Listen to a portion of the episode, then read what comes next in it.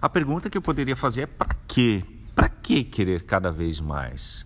Por que não consigo celebrar algo que eu alcancei, que minha família conquistou, ou que mesmo eu recebi, seja uma promoção, seja a aquisição, a troca de, de um móvel dentro de casa? Por que não consigo me alegrar e já estou pensando na próxima etapa.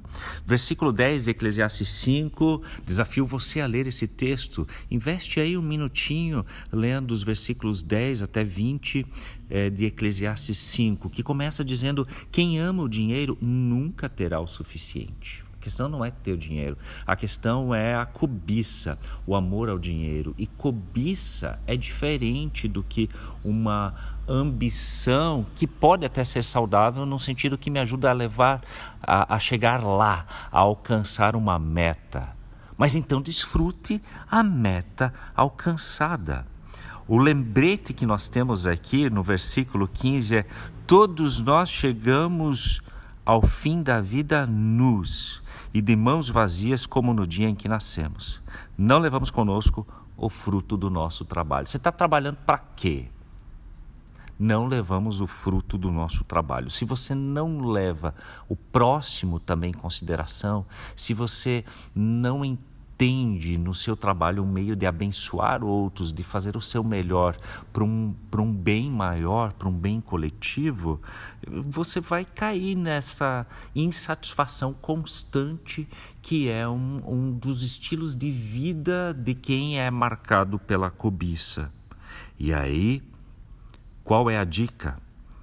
A dica de Eclesiastes, esse livro altamente existencial, uma coisa positiva ele observa, versículo 18 e 19. É bom, é bom que as pessoas comam, bebam e desfrutem o resultado do seu trabalho debaixo do sol durante a vida curta que Deus lhes dá e aceitem a parte que lhes cabe. Também é bom receber de Deus riqueza e boa saúde para aproveitá-la. Olha que bacana, aproveitar aquilo que eu alcancei bem como aproveitar aquilo que Deus me presenteou, saber viver a vida.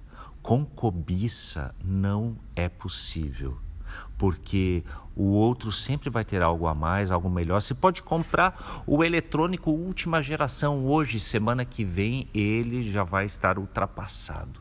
A dica bíblica é: celebre o que você alcançou, Desfrute o que Deus lhe pre, é, presenteou. Como? Com, com é, o pão de cada dia, com é, saborear vitórias, com alegrar-se com aquilo que Deus me permitiu até aqui. Você tem celebrado? Você tem festejado? Isso também faz parte do domingo, do dia de descanso, do dia de santificar a vida. Santificar a vida é também aproveitá-la e reconhecê-la com as suas, eh, com os seus benefícios, com as suas bênçãos, como algo que procede de Deus. Que tal deixar o seu domingo marcado nessa perspectiva?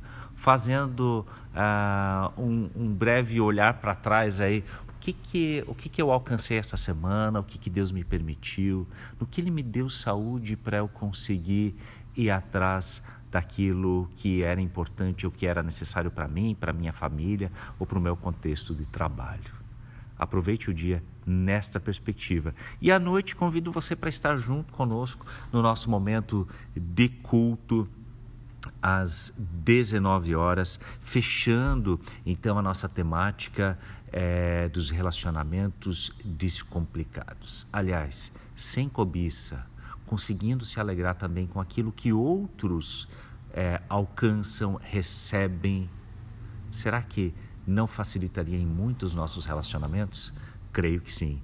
Um abençoado domingo com os seus.